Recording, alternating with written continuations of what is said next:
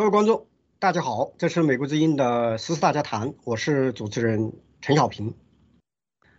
二零零一年十二月十一号，中国进入 WTO。按照一些专家的说法呢，中国正式进入了一个经济的起飞阶段。二十年以后呢，是什么情景呢？中国成为世界第二大经济体，而且是美国的头号竞争对手。拜登总统说啊，中国和美国的这种竞争呢，是二十一世纪民主和专制的一个较量。美国参议员科顿先生最近呢，就中国入世问题呢发表了看法。他说呢，很明显，这二十年呢，中国背叛了我们的信任啊！现在中国正在跟我们发动经济战争。美国众议院议长南希·佩洛西女士呢？对中国入世这个事情呢，进行了一个罕见的批评。他认为，美国让中国入世啊，美国犯了经济和道德上的两个重大错误，而且全世界给北京开了一个啊违背自己诺言的通行证。那么，这个中国加入这个 WTO 这个事情呢，啊，究竟怎么看？是不是像科顿呢和南希女士说的那样？今天我们请两位嘉宾来讨论这些问题。下面呢，我的第一位嘉宾呢是澳大利亚蒙纳士大学商学院经济学副教授史鹤林博士，来自澳大利亚的墨尔本。史博士你好，陈小平你好，大家好。另一位呢是来自美国弗吉尼亚州的弗吉尼亚大学商学院副教授陈朝辉博士，陈博士你好。小平好，石教授好，大家好，非常荣幸有机会跟两位教授今天一起来讨论 WTO 的问题。那么我第一个问题，我想请问啊，史博士，您的一个看法就是说啊，二零零一年中国入市呢，是中国经济真正起飞的那一个点啊，是中国经济的转折点。那么再进一步呢，带来这个转折的呢？如果从宏观经济的三驾马车来看呢，你认为是这里面的出口这一块啊？但是呢，美国政治家，你像参议院科顿、众院的议长南希·佩洛西女士呢，却认为啊，一个认为这个中国入世把美国给掏空了，另外一个呢，让美国工人遭受经济上的惨败啊。那么，可不可以说啊，中国入市是？中国之所得，而是美国之所失。呃，我觉得这个问题可能比这个复杂的多啊，因为政政治家说话的时候一般都是比较夸张一点啊。我我觉得是，我觉得第一点的话，肯定的就是中国入市，二零零一年入市是中国起飞的一个重要的一个关啊重要的节点吧啊，因为从数据来看的话，从二零二零零一年之前的话。中国的 GDP 占全世界 GDP 一般都在百分之二三，不会超过四，啊，但从二零零一年以后的话，这条线就直线的上升，一直到现在占全球 GDP 的大概百分之十八，所以这个是非常非常明显的。所以中国的入市加入 WTO 对中国经济的发展起了非常好的一个推动的作用。那么这里面实际上并不很奇怪，从经济学角度来讲的话，就是中国的入市就意味着中国是融入了全球的贸易体系。那么发展中国家，特别是亚洲的发展中国家，一旦融入全球贸易体系以后，它的经济都会起飞。啊，就像日本啊，二次二次世界大战以后，然后在六十年代、七十年代的亚洲四小龙。都是在加入全球的贸易体系以后，经济得到了起飞，所以中国也不例外。那么至于就是到底谁从这个当中得到好处呢？事实上是中国和美国都从这个中国加入 WTO 以后得到了好处。但问题在于，就是加入全球贸易体系以后的话，两个国家之间都是一部分人得到了好处，而另外一部分人实际上是得到了损害。那么。很很显然，从经济学角度来讲，很显然就是说，中国因为向美国出口了大量的制造品，所以呢，美国的消费者实际上从比较廉价的从中国进口的制造品当中是得到了很多的好处的。但是呢，损害的是什么呢？是损害的是在美国的制造业的工人，因为他的饭碗让人抢走了嘛啊。但同样在中国的话也是这样啊，也是一部分人得到了好处，一部分人得到了坏处。那么为什么大家现在形成这么一个印象，就是说中国加入 WTO 以后，中国的好处要得到好处要啊大于美国得到的好处呢？最主要原因就是说。实际上是中国是啊这么说嘛，部分的违背了二零零一年加入 WTO 的时候的承诺啊，因为加入 WTO 的承诺就是中国是逐渐开放的。当时美国有两个想法，一个在经济方面的话，促使中国逐渐的开放；另外一方面，可能更重要的，就像 Clinton 呃当时为了说服国会议员的时候所说的话。是说，中国一旦加入 WTO 以后的话，它的政治上会更加的开放。这样的话，中国就更像一个民主的国家，会进入全球的民主国家的一个大家庭。但是这个两点上，无论从经济上还是政治上的，实际上中国都没有做到啊。那么在经济方面就产生了美国得到的好处没有像他原来预计的那么大。在政治上的话，中国相反的，在现在领导人的领导之下的话，实际上是在后退啊。所以这两方面都没有实现当时所所所大家都都预计的这样的结果，所以就造成了人们现在对 WTO 产生很多的疑问，就包括你刚刚提到的美国的议员也好，特别像佩洛西也好，重提就是说加入 WTO，让中国加入 WTO 可能对美国来说是一个噩梦，可能对美国的经济的损失是很大啊。就是说，他他用了很重的词啊，嗯，对，很重的词。我这里有一个数字啊，是美国的几位经济学家一呃一一个报告里面提到，就是受这个中国的这个叫中国冲击的这个效果啊，那么对美国的这个啊劳动密集型产业和就业予以重创。九九年到二零一一年间，美国流失了两百四十万个工作岗位。二零零零年到二零一九年之间。中国冲击造成美国制药制造业的就业人数下降了一点五四个百分点，这就是用来支撑这些政治家的一些数据。嗯，这个数据呢是有一定道理，但不完全准确啊。为什么呢？我解释一下啊。一个呢，肯定的对美国的制造业是造成了很大的冲击，这是毫无疑问的。因为全球贸易的话，必然会使那个国家不再出口，像美国不再出口。啊，制造品啊，制造业的那个工业品，所以呢是它的那个劳工肯定会受到损害。但第二个原因的话，可能大家都呃提的并不是很多的。呃，这这一段时间正好是跟那个 IT 产业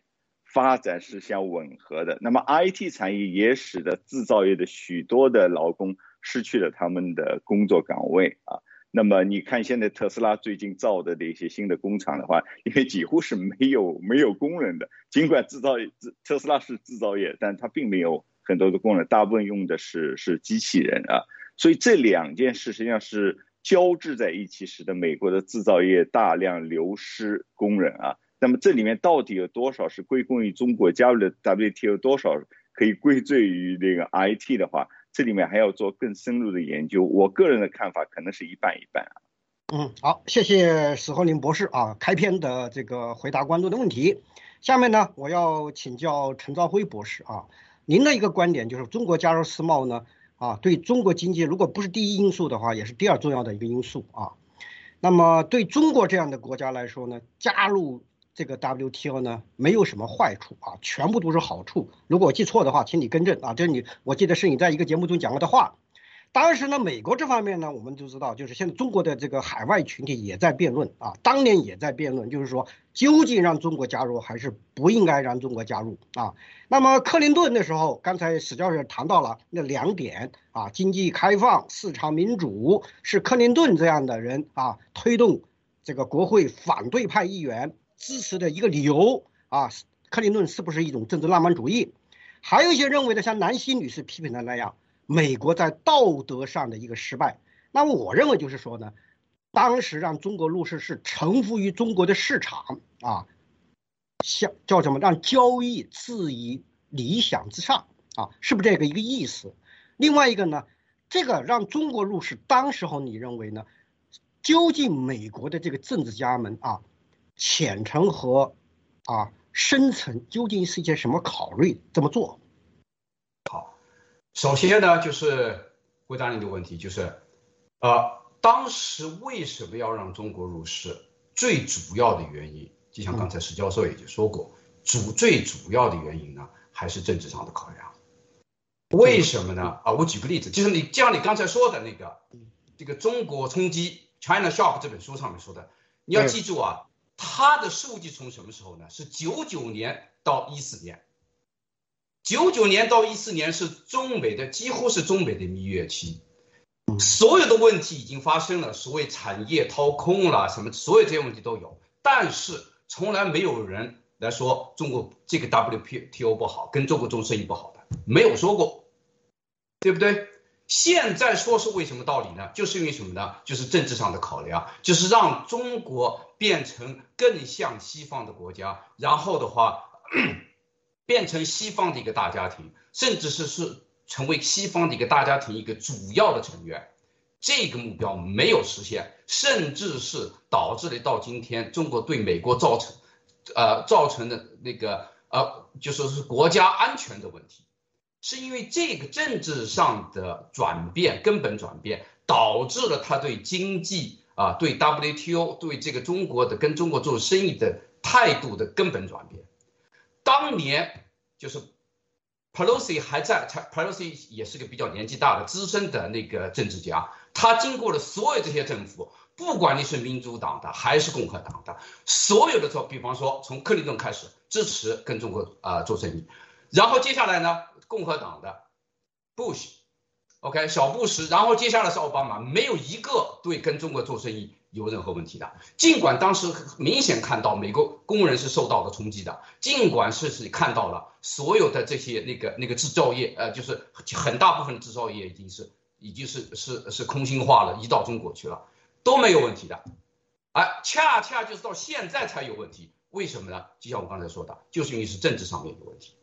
出了问题。这是第一，第二的话，对，就是补充一下了。当加入 WTO，就像刚才史教授呃说的一样，对美国来说确实是啊，你是蓝领工人的话，对对你是冲击很大的，你是失败的，你是被政治家牺牲的。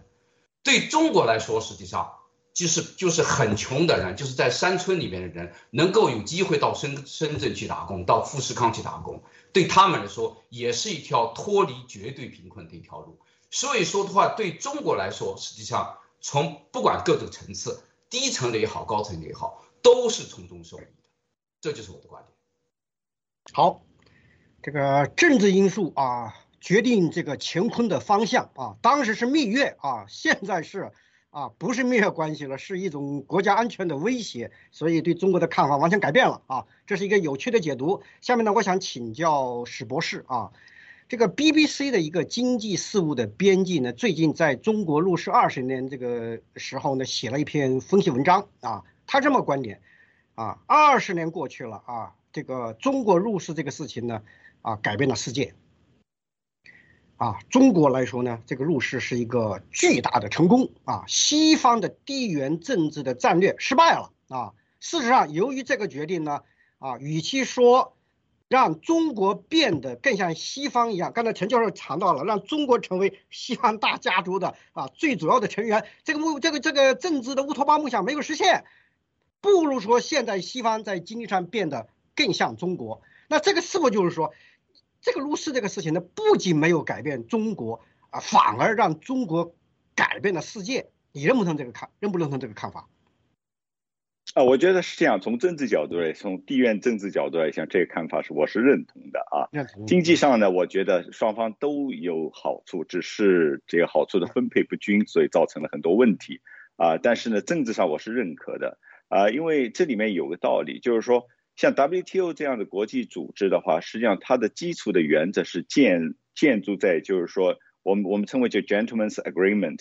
啊，因为它是一个跨国的这么一个组织，所以它里面这种 checks and balance 的话就没有像一个国家的政治国家像美国的这么这么这么严格啊。所以好多的 WTO 的规则的话，实际上是依赖于它的成员要遵守，大家都遵守这个规则为前提的。啊，但是大家都知道，就是说中国政府的话比较。呃，可能咱们他们《孙子兵法》读的比较多吧。所以经常是用谋略啊，不是一种遵守 规则的这种方法来参与，包括 WTO 啊这样的国际组织，不仅仅 WTO 了，几乎在所有的国际组织里面的话，都存在这样的问题啊。所以中国一旦加入一个组织以后的话，就会使这个组织的话脱离原来的基于规则的这么一个的这么一个大格局，而更多的进入一种。各个国家之间博弈啊，各个国家之间用各种谋略、用经济手段、用其他的手段来进行博弈的这么啊，所以这就会造成这些在二战以后以美国为主建立的这个以以以以那个 contract 就是以合约为基础的这种组织的话，实际上都变味儿了啊。WTO 也是也是这样啊。那么其他组织的话，像国际刑警组织，包括那个世界银行，包括联合国吧。啊，现在都产生了这样的问题，所以从这个角度来讲的话，你认为就中国加入 WTO 以后的话，实际上是中国的一套做法影响世界，这个说法并没有很过分啊，我是同意的。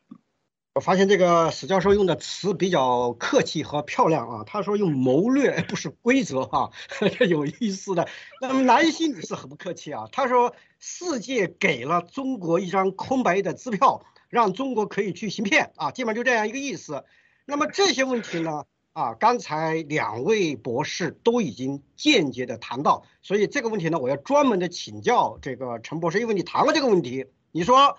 啊，这个当年啊，这个谈入世的时候呢，最后的决战关头啊，这个龙永图不断的给这个朱镕基递条子，说这这不能答应，不能答应啊，我们做不了。那朱镕基说全部答应，全部答应啊，说朱镕基做了很多很多的承诺。但是陈教授，你有这么一个评论，就是说，最后落实承诺的时候呢，中国做的就不尽人意了啊！我为了做这个节目，我也看了十几篇、二十篇的文章啊，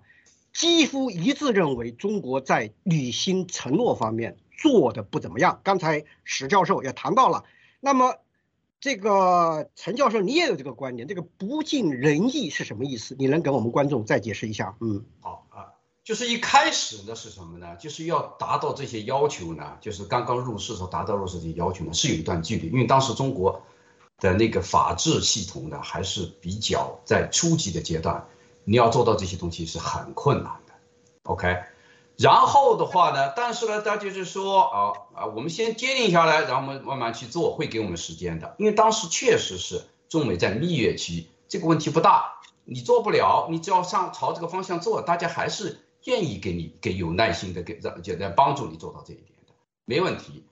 但是接着做下来做下来就发现呢，好像我们不不答不答应就是不不不做到这些承诺也没什么问题，到后来呢就变成什么呢？就变味了，变成啊我们不做啊我们我们就故意不做，你也拿我你也没办法，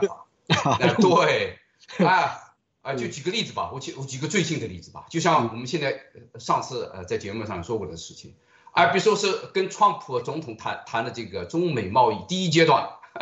嗯，现在现在要看看数据的话，实际上真正达到就是啊承诺的啊，就是从美国进口的，现在可能也就百分之七十、百分之八十的样子吧，也还没有达到啊，哎，但是你达不到，你又怎么办？你又怎么办呢？所以说的话，就是说你如果说是没有你你你不达到，你没就你没有后果的话，那么就是说是。啊，就像刚才史教授说的，呃，就从谋略的角度来说，哎，这个我好像对于我没什么大的、大大的损损失嘛。那他那怎么样？我们再继续谈就行了，对不对？所以说的话，这个就是一个就是没有执行，这也就是是个 WTO 的一个致命的一个问题呢，就是没有严格的执行机制。哎，这也就是中美谈判，就是啊，前几年我们就是川普总统跟跟那个那个中国。中国谈判的贸易谈判的一个最大的一个问题，就是要建立这个执行机制啊，但是这个也就是也就是啊啊，就是两边边能够达到这个达成一致的一个最大的一个障碍，我认为就是这个执行机制。好，谢谢陈教授啊，刚才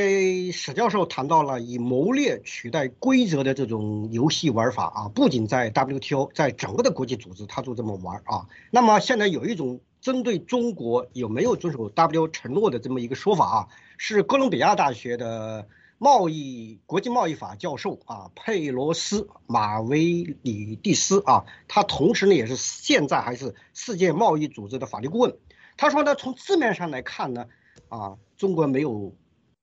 违背 WTO 的这个文字，但是呢，他说中国违背了 WTO 的精神啊。这种评价，史教授你怎么看？嗯，啊，我觉得是这样的，中国呃做的很。很聪明，OK。凡是在二零零一年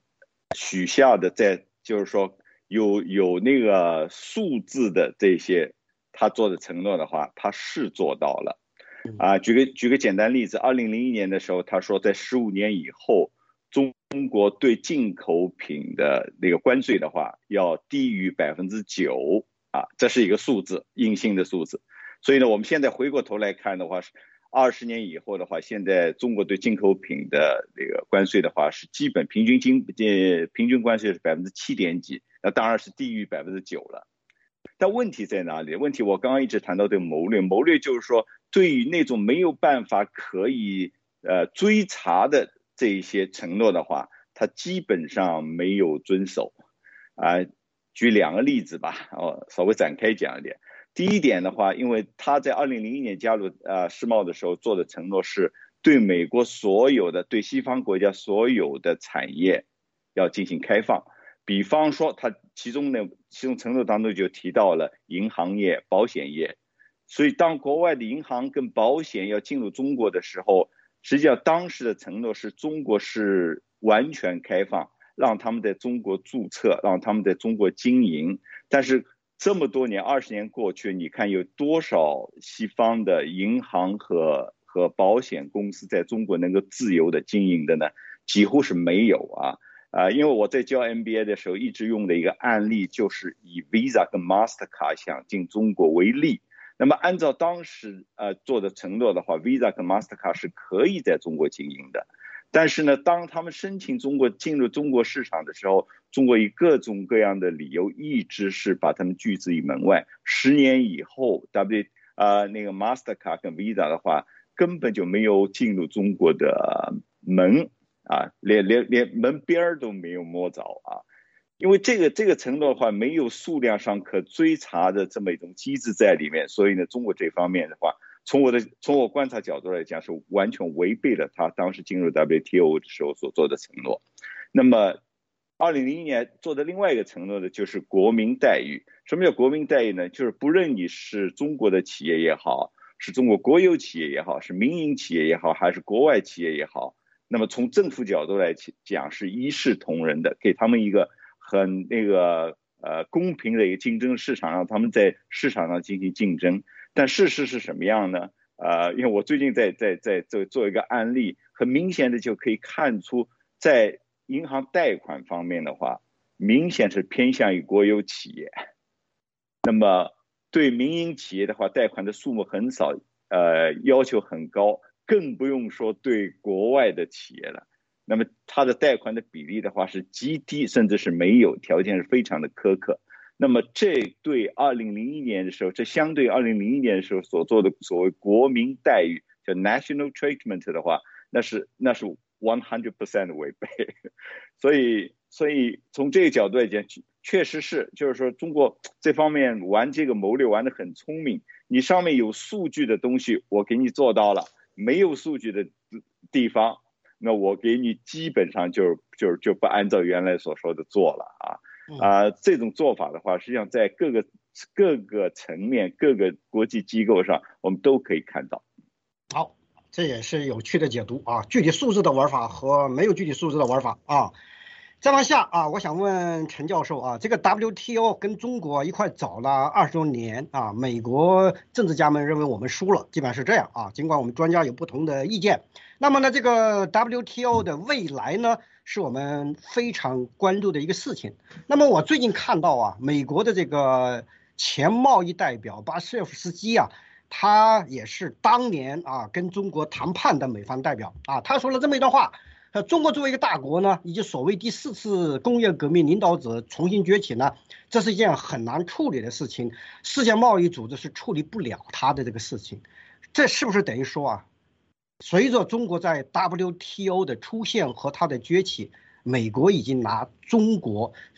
在 WTO 的问题上已经没有办法了啊！美国准备放弃，准备投降了。呃，这个头，首先呢，就是我我不同意他这个话，OK？为什么呢？就像我刚才说的，哎，五年前的话可没这他没这么说啊啊！五年前的时候不是也不是你好我好大家好的时候，对不对？他那个时候为什么不出来说哦，这个跟这个 WTO 已经玩不下去了，我们不要玩了？他没说这个话呀，对不对？是最近才说这个话，为什么呢？就是政治上发生了根本的变化，中美从合作走向了对抗，这个是最最关关键的问题。OK，所以说现在的话就是怎么把这个 WPO 玩下去？我觉得呢，这个是个很难的问题。就是如果说是你要，就是因为这个 WPO 是个松散的结构，而且的话，真正要达到达达成一个任何所谓硬稍微硬性一点的一个一个一个执行机制啦也好，或者什么样的，就是啊，就是比较有有牙齿的这种机制的话，是很难很难做到的。所以说的话啊，美国的话现在它的政策就是什么呢？就是我把它，我就把它把它那个呃。